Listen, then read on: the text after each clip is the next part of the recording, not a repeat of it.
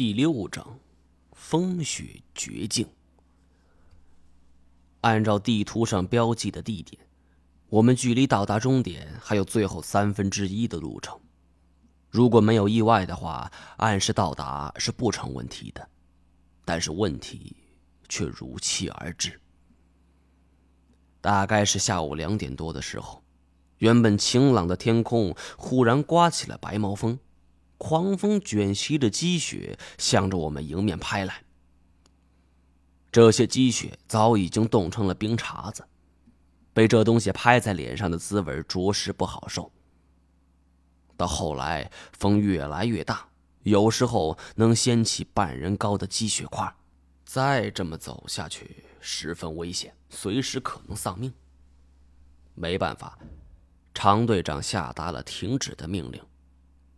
随后，我们在这附近找到了一处山洞，虽然不大，可是这里蜿蜒曲折，也能够勉强躲避大风雪了。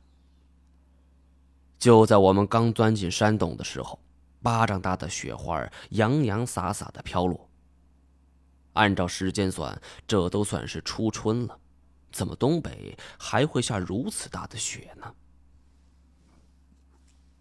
左谦是沈阳人。他向我们道：“今年东北算是入冬晚的，所以冬天也会格外长。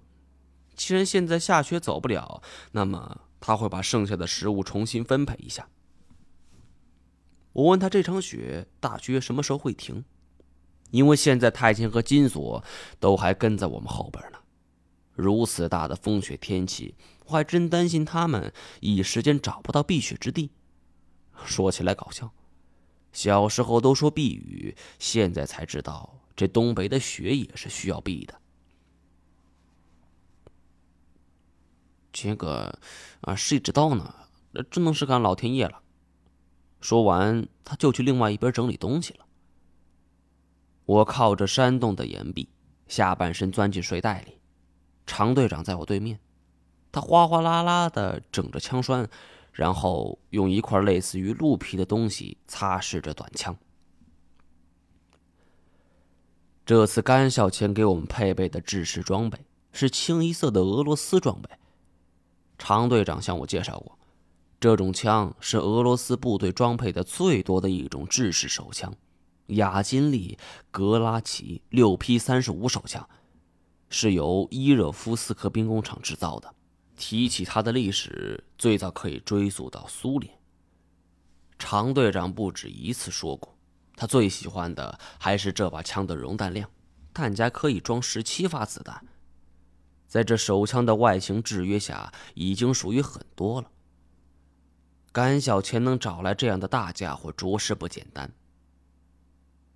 常队长擦完枪，拉动两下枪栓，举起枪来做了一个瞄准动作。忽然看见我正在看他，为什么还没睡？我笑了一下，睡不着啊，想跟你聊会儿天。常队长没说话，还是在低头摆弄着枪。我从睡袋钻了出来，走过去坐在身旁。常队长，你是不是很喜欢枪啊？嗯，以前服役的时候，我把他们当我我的兄弟。我听他主动提起，啊，你以前是军人，在哪支部队啊？不料我这个问题一出口，常队长突然用一种十分警惕的眼神看向我，十分凌厉，像是一把匕首一样，直刺我的心底。我从未看见过他有如此的眼神，不觉就将后面的问题给咽回了肚子。看来，我想旁敲侧击从他嘴里打听出一些事情，不是这么简单。既然他不说，我只能是从身边人下手了。据我这几天观察，跟常队长关系最近的就是左谦。常队长对于左谦十分信任，否则也不会将食物分配交给他了。但此时左谦已经睡下，这有事儿也得是明天。第二天风雪依旧不止，已经足足下了一整天了。常队长问左谦还有多少食物？那我重新分配一下，这每个人按照补给啊再撑三天还没有问题。这一天又是无话。到了第三天，按照原定路程，我们此时应该是到达目的地已经一天多了。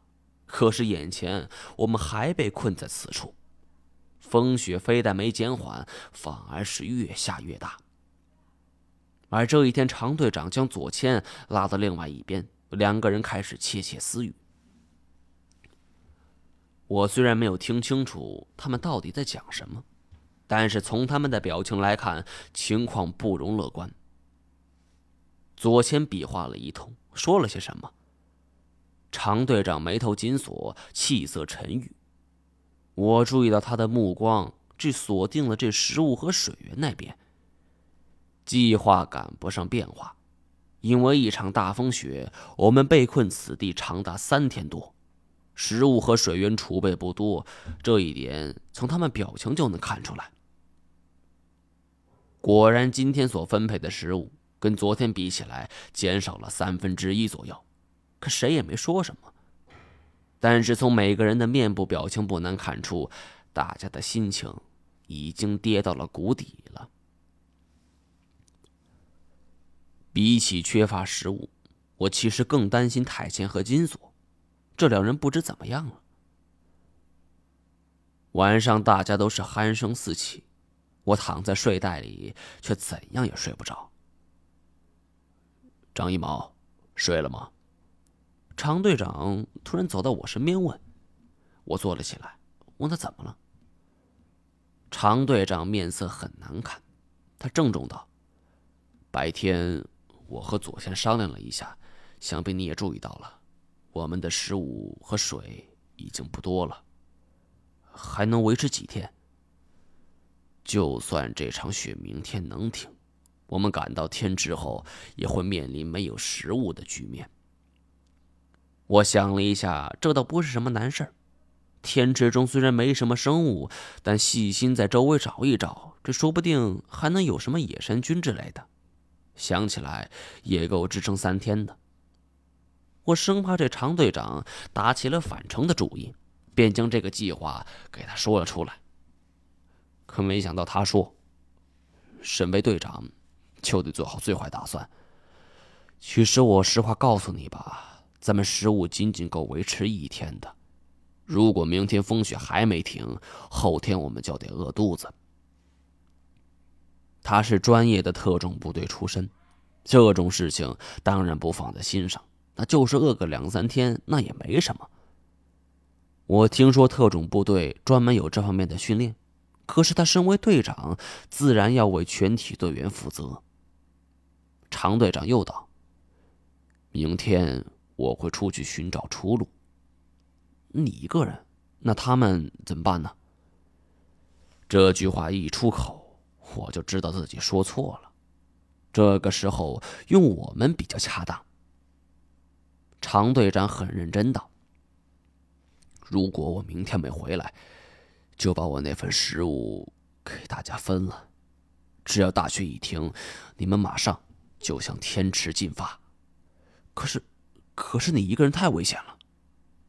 不知道为什么，我说出了这种话，因为我们这次计划，常队长是个最大阻碍，就连太前都没信心能够一举拿下。”可看到他愿意为队员们冒如此大的风险，我竟然有了一丝敬意。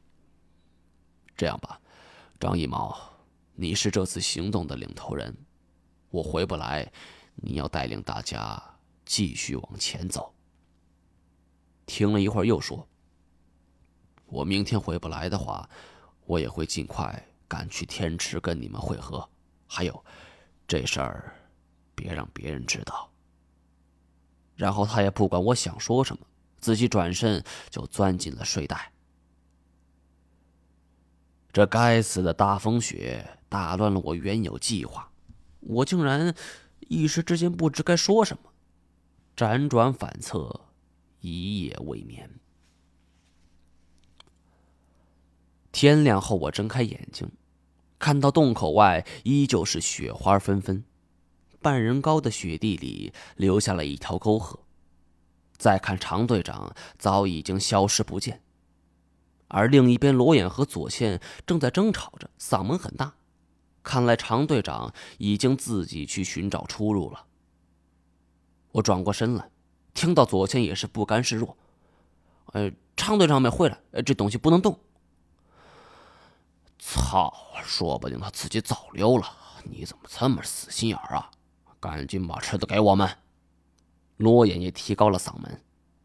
我急忙走过去，而左谦见到我不再说话，倒是罗眼不服气：“去去去去去，没你的事儿。”没等我说话，一边的刘一萌倒是嘬着烟袋锅子，嘻嘻哈哈的。稀奇还真稀奇呀，还不许人家领头人说话了。罗岩扭过头来看向他，恶狠狠的：“老家伙，你他妈说什么？”刘一萌耸了耸肩膀：“嗨，没说啥，您继续，谁让您高兴呢？”哎，你他妈活腻了吧？罗野目露凶光，就走了过来。我见状，急忙拦住。扭头问左谦：“这是怎么回事？”左谦没说话，倒是隋东杰说了一句：“张老师，你来的正好，这罗岩要抢食物。”不料他刚说完，旁边的麦一凯一脚就将隋东杰给踢倒在地。就他妈你话多！我终于看明白了。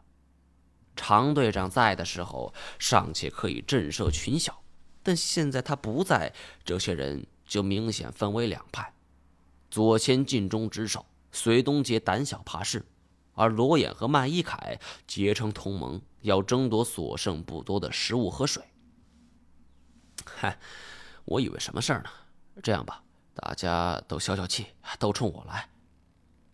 转而又对左谦道：“小左。”你把剩余的食物和水分成两份，给罗隐他们一份。我操！啊，用不着你装好人，老子全要。没想到罗隐是狮子大开口，我收起了笑容。兄弟过分了吧？咱们可是一条船的，我们都死了，对你有什么好处？罗眼是嘿嘿一笑，有什么好处？他冲着自己同伴麦一凯大笑。哼，他问咱们有什么好处？想必你还不知道吧？这次甘小千让我们跟着出来，目的之一就是要干掉你。你死了，我们好报功请赏啊！我心中一颤。你你说什么？甘小钱要你的命，特意吩咐我们哥俩动手。本来打算晚几天找到龙再说，可现在看来，这活儿可提前收工了。罗隐，今儿咱们就提前动手吧。这完事儿找上食物，去找干爷拿钱。得了。罗隐和麦一凯走过来，手里掏出了枪。我见机不妙，赶紧往腰间抹去。同时，左谦和隋东杰也全部开始掏枪。可他摸了一下，我心头就是大骇，枪不见了。罗隐笑得更为狂妄：“哼，别找了，摆明了要杀你，怎么可能还给你把枪呢？”说完，他举起枪口就对准了我，食指慢慢靠向了扳机。喂，你们两个有点过分了。